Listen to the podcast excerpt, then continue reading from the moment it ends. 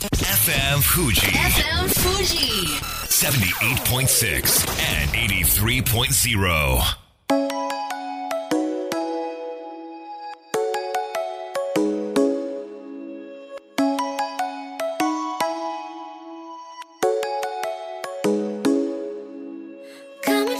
月曜夜のひとときいかがお過ごしでしょうか？この番組「みんなのラジオは」自分の故郷を盛り上げたい誰かの役に立ちたいぜひ知ってほしい聞いてほしいそんなたくさんの思いを発信していく番組です。本日で第135回の放送。東京代々木のスタジオビビットより生放送でお届けしてまいります。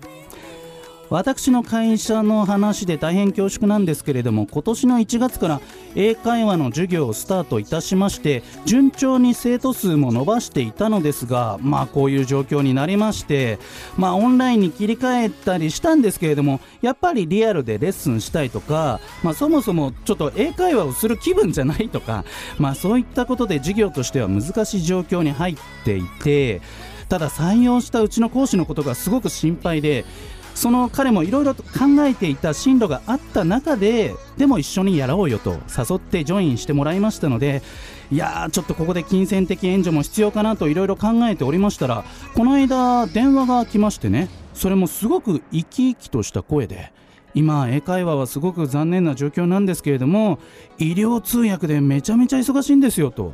え何それ？と聞こうとしたら本人があちょっと待ってくださいと言って別の電話を取って話し出して私はそのまま待たされてどうやらその電話の相手がお医者さんではいはい何語かわからない。なるほどわかりました。では私が変わりますとその彼が言ってですねそれで英語とかそのいろいろな言葉でそのお医者さんから変わった患者さんなのかな？その方に話しかけていて最終的にフィリピンのタガログ語のローカルバージョンだと分かったそうなんですよ。でそのタガログ語をしゃべる方が自分の娘さんが発熱したので処置をしてほしいというリクエストオーダーがあってそれをその医療通訳としてお医者さんに伝えてそして診療が始まるというつまりお医者さんと日本語が喋れない患者さんを遠隔で言語でつなぐっていう医療通訳という仕事をしていてめちゃめちゃ忙しいんだということでいや何そのすごい社会的価値と使命を背負った仕事最高じゃんと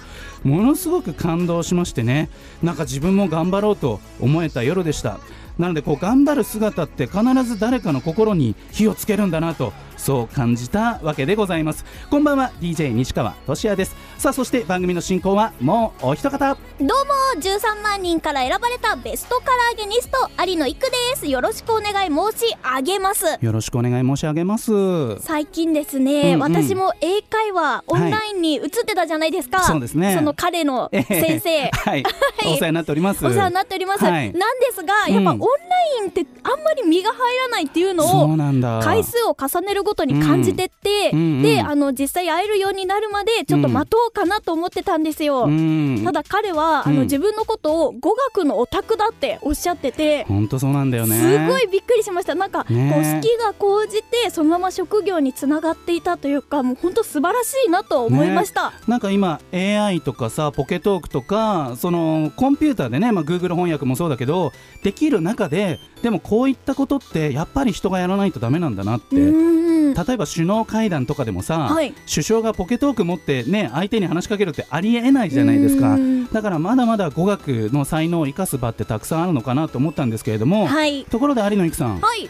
あの髪がですねすごく肩より上というかちょっと肩に触れるぐらいの長さにまで短くなっていますけれども。そうなんです。10センチくらい切りました、ねえ何があったんですかって聞 聞いちゃうのももうダメですか？もう世代的におじさんですか？私は大丈夫です、はい。あのですね、ええ。髪の毛を唐揚げブラウン、揚げブラウンに染め直して うんはい、それで短くしたんですけど、うん。最近の美容室ってコはい。ロナの対策でうん。マスクをしながら切ったり染めたりするんですよ。そのお客さんも切る美容師さんも両方ともマスクをして。そうです。でもそ髪切れます？耳にゴムが引っかかってて。あ意外と器用に切られてて、うん。すごい感心しました。あそうなんだ。じゃあもうほぼ最初から最後までマスクしっぱなしで。もうはいずっと。へえでちなみにななぜ切ったかっていうのは特にあのあの本当はあれですか？どうしても聞きたいみたいになってるじゃないですか。あの3なくね。ヶ月くらいあの我慢してたんですよ、美容院に行くの。ねえでもうこれもう限界っていうところで行ってきたっていう感じです。いやでも本当に今日もね唐揚げが頭に乗ってますけれども、はい。つもの乗せてる唐揚げより少し明るくしてませんか？そのちょっと明るくしました。ね、髪の色と被らないように、はい。唐揚げがいつもよりちょっとライトな感じになってるなと思ったんそうなんでです。すけれども3ヶ月前に髪染めた時は、い。西川さんに、あなんか昭和感あるねって言われたんですけど今回ちょっと令和あります。ありますね。よかった。すごく令和のアイドルって感じです。というわけで本日もみんなのラジオ元気よくスタートです FM Fuji FM Fuji. 78.6 and 83.0. この番組は株式会社フレイマプレフィックス株式会社 AMC 柴田ホーム会計事務所甲州藤川本菱純米大吟醸の提供でお送りしますそれでは前半はこちらのコーナーですやってみよう佐藤学の先端ビジネス。というわけでアクセラス株式会社 CEO 佐藤学さんです。佐藤さんよろしくお願いします。よろしくお願いします。では自己紹介からお願いいたします。はい、えー東京の渋谷でシェアオフィスと、えーコワーキングスペースと、はい。えービあのベンチャーのサポートさせていただいてます。佐藤です。えー緊急事態宣言が5月末で終わるかなという気配が見えてきましたけれども、そんな中経営者コミュニティを始めたんですよね。そうなんですよ。情報戦略会議っていうちょっと硬い名前で、はいはい。うんこれどんなコミュニティなんですか、はあの経営者さん全国の経営者向けで、い。あの IT をベースにしてうん。情報知識あの情報からまあ知識を得て、はい。知恵を出していこうと、知恵、はい、お互いにみんなで学び合ってはい。なんかおばあちゃんの知恵みたいのを作っていこうじゃないかと。へえ、結構今経営者悩まれてる方多いですかそうですねやっぱり人と会えない。ので、しうんあのプッシュ型の商品なんかこうおすすめして売る商品を売られてる方は結構今厳しい状況にあるかな。そうなんですね、はいえでもそういったプッシュ型のうん。ビジネスをしている会社にも佐藤さんは対応できるってことなんですね。今やっぱりおすすめしてるのは、はい。紹介型のビジネスですよね。コミュニティマーケティング私がずっとサイボーズでやってたコミュニティマーケティングとか、うんうんうん。うんわかりますわかります。なんかそういう経済同好会とかね朝活とかやってるグループとかあって結構その中でビジネス回してたりする。そうですね。BNI さんとかね、BNI もそうですよね、はい、リファーラルって言ってはい。やってますよね、やってますよね、なんか例えば有野育さんとかはその、まあ、経営者っていう表現はしないかもしれないけれども、でも自分でね、はい。仕事とか、はい。スケジュールとか全部管理したりするっていう点では、なんか同じ立場なのかな。う個人事業主っていうかねそうそうそうそうね。あでもなんか自分一人だと感覚でいろいろこなしちゃうんですけど、うんうんうん。それってなんかうまく言語化できないんですよ。それがコミュニティに入ったらあこういうことだったのかとか今自分に足りないものはここなのかっていうのが分かったりしてより良くなるかもしれないです。確かに言語化って大事だし、はい。なんかそういった意味では僕このみんなのラジオ自体も一つのコミュニティだと思ってるんですよね、うん。なんでこの中でスポンサーさん同士がなんかつながったりするとかねそういうのも僕は狙ってはいるんですけれども、えーとはいえこの経営者コミュニティはコロナに関係なくスタートする予定だったわけですよね。そうもともとはそうなんですけど、うん。今やっぱコロナの話題がはい多いですよね。やっぱそれ無視できないわけですが、は例えば今って今まではこう都市部にいろんなことが集中してって豊かさが隔たっている地方は結構大変だっていうことだったんですがこれをきっかけに地方もチャンスありますか？あの会員さんの中には岩手の社長さんもいらっしゃるんですけあどー。やっぱ岩手の乗り切った感じあるじゃないですか。はいうんただやっぱ岩手の人たちというか、まあ、その地方の人たちって IT の情報が全然ないんですよね。うん。だからせっかくのそのなんていうんですか価値を生かせないので、まあ、価値っていうのはいわゆる感染者数が現状出ていないわけですよね。はい。うん。ソーシャルディスタンシングになってるところはい。が今価値が高いと思うんですよね。もうそれは価値なんですねね。これからの時代は、うん。そうすると地方の価値も上がっていくしビジネスワーカーの住まいに対する価値観っていうのはどうですか、うん、変わってくると思いますね。やっぱし都都内の集合住宅とかうん。だんだん減っていくと思うんですけど。でもなんか最終的にどこかで出社しなきゃいけないっていう概念はあるんですかね？例えば週5のうち週1週2は出社ってことになるとあやっぱりそんな遠くには行けないよなってなっちゃうと思うんですけど。あのーやっぱり寂しいんですよね皆さん。それで月曜日って飲み屋さん結構こん混んだりやっぱサラリーマンのおじさんたち寂しいからどっちかっていうと その閉鎖と開放と、なんていうんですか閉鎖を繰り返すのかなっていう。ロックダウンとその、うん。なんていうんですか通常状態を。はいはいはい。まあ第2波第第3 3波波が来てってだんだんみんな慣れてくるので、うん。パッとこう切り替えてままたパッとこ元に戻るっていうのがう、うん。なってくるのかなと。その辺若い世代有野育さんはその、はい。あの地方への価値観とか住まいへの価値観ってこうどういうふうに今捉えてる？この状況の中で。今おっしゃる通りで切り替えが自分でもできてきるきてるなって思いました。それこそ気の持ちようというか、うんうんうん。ちょっと前まではもう引きこもり引きこもりで私もちょっとどんよりって感じだったんですけど、うん。最近こう皆さん切り替えて、うん。しっかり対策をして必要最低限はお買い物するとか、はい。そういうのが慣れてきたので、うんバランスも自分で取れるようになってきました、うん。多くの方が一回ガクーンと落ち込んではい、でもこの緩い生活いいなってうん。思い始めて 適応してて逆に今多くの人が元に戻れるかなっていう。そうです。ねサラリーマンの方はすごい今今すごいいいですよね。のんびりできるんでそう。あのあのむずうん大変なスケジュールにまた俺は戻れるのかみたいなっていう方が結構多いわけですけれどもまさに佐藤さんが所属していたサイボーズ。はい。その会社そして社長さんはリモートワークをかなり積極的に推進した方ですよね。今日もなんか小池さんと会見一緒にされてたみたいですけど。NHK にも特集されていて、うん。サイボーズの社長さんがやっぱりその離職率がかなり40%とか高かった時代にどうやったら社員が満足してくれるかっていうことを考えて考えて出た結果がテレワークだったりリモートワークだったりってことらしいんですよね。でも社員さんは会社のそのサービスっていうのかな？環境に依存するんじゃなくて自分も会社にどうやったら貢献できるかっていうそのスタンスが必要だっていうふうにおっしゃってたんですすけれども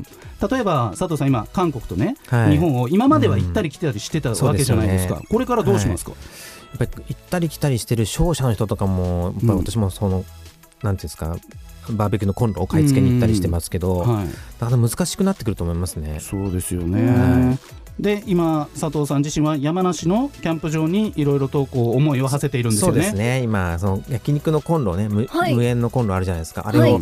こう一人用のやつのとこ作りたいなと思って、うん。ゆるキャンとかね今流行ってるじゃないですか、はい。そうそうそうそうそう、ね、YouTuber でもねキャンプの方多いですよめっね、ちゃ多いですよね例えばさこれからの旅行とかどうなると思う？いくちゃんは。えーつい今日あの、うん。ハワイの あの旅行誌見てました。行く気満々という、はい。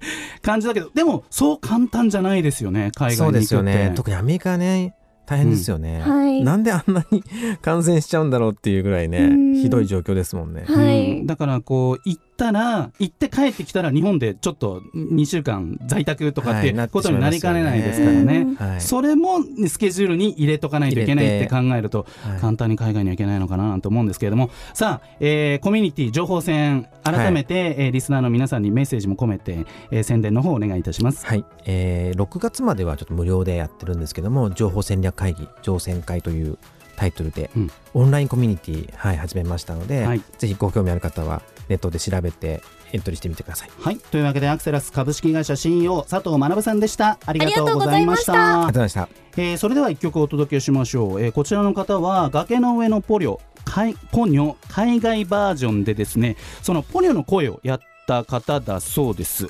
マイリー・サイラスの妹さんですね。ノア・サイラスでライアー。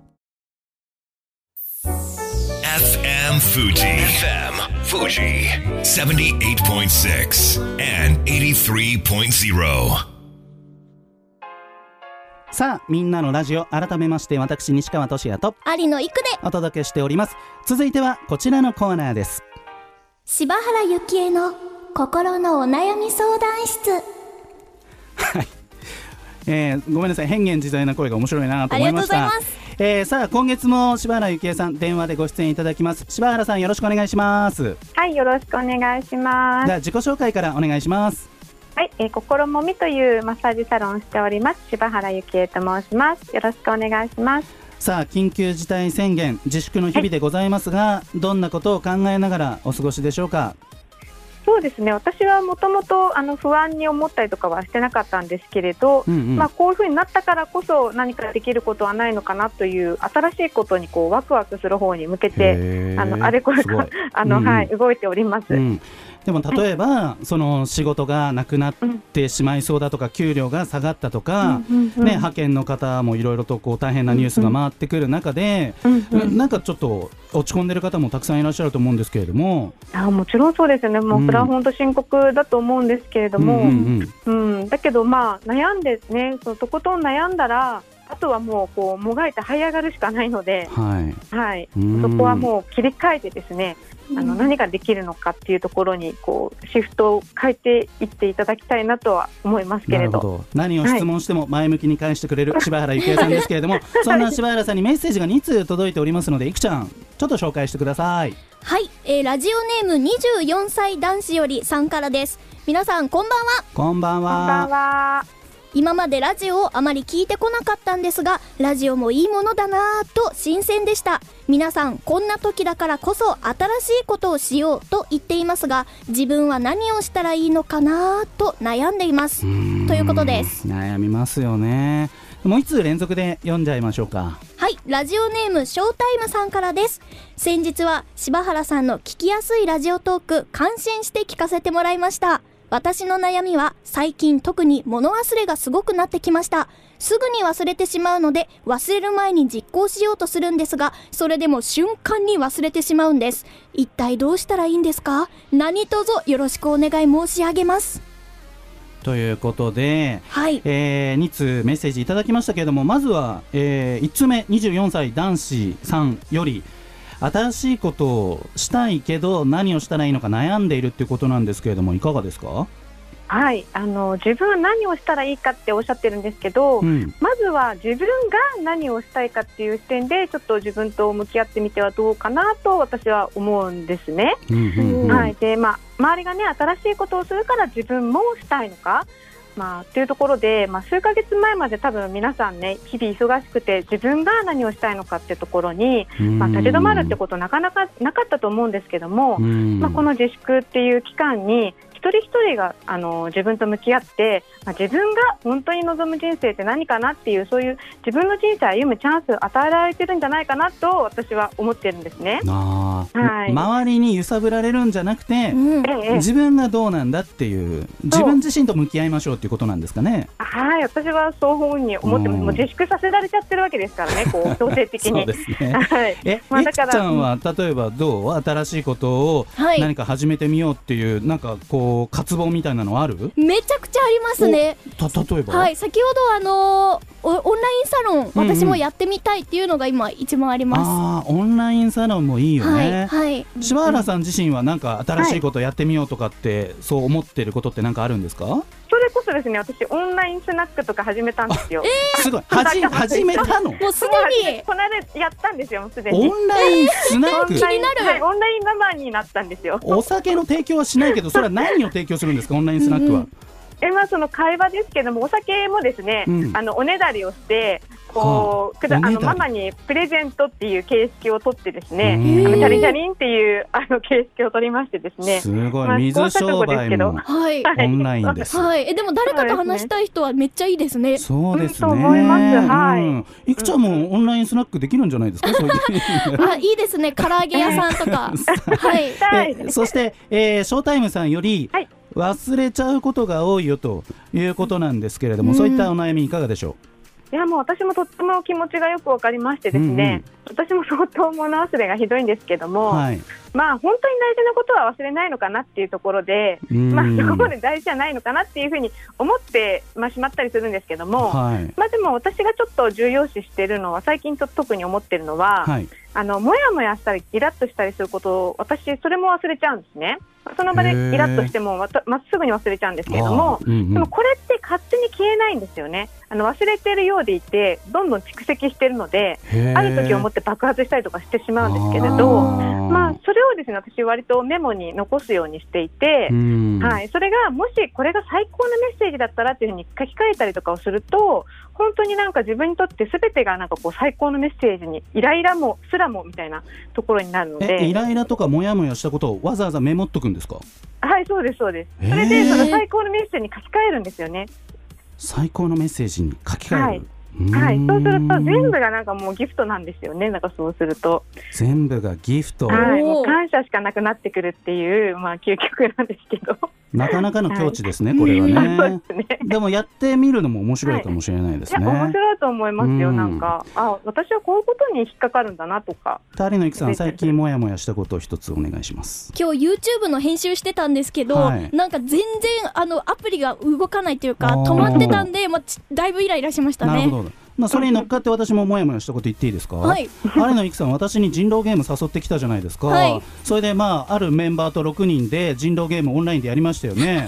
でまあ名目がこれでゲーム解説するんで ちょっとあのお忙しいと思うんですけど付き合ってくださいと、はい。あ分かりました。いいですよ。っはい。つって、まあ、人狼ゲーム全く知らないのにゼロから学んで、はい。なんとみんなにバカにされながらやって、まあ1時間半ぐらいですかね、はい。終わってまあ楽しかったねと、はい。そしたら有野いくさん一言すいません取れてませんでしたみたいなはははんじゃあ逆にこの時間何みたいな。でも第2回開催しましょう。あ 本当ですか、はい、あでもあの、アップするので、はい。実用できた分ああお楽しみに。ああることはあるんですね。はい。わ、かりました。さあ柴原さん時間がなくなってきましたけれども、はい。接触を伴うリラクゼーションのお仕事、えーですけれども、佐野はこれからこの仕事はどうなっていくと思いますか、そうですね。もうオンライン化が進めば進むほどやっぱり人ってリアル求めるようになると思うんですよね。うんわかる、はい、でとうん、特にね人の肌って恋しくなると思うので、うん。まあ、需要は多くなるかなと思うんですけどもでもやっぱりコロナっていつ収束するのか誰にもわからないので、はい。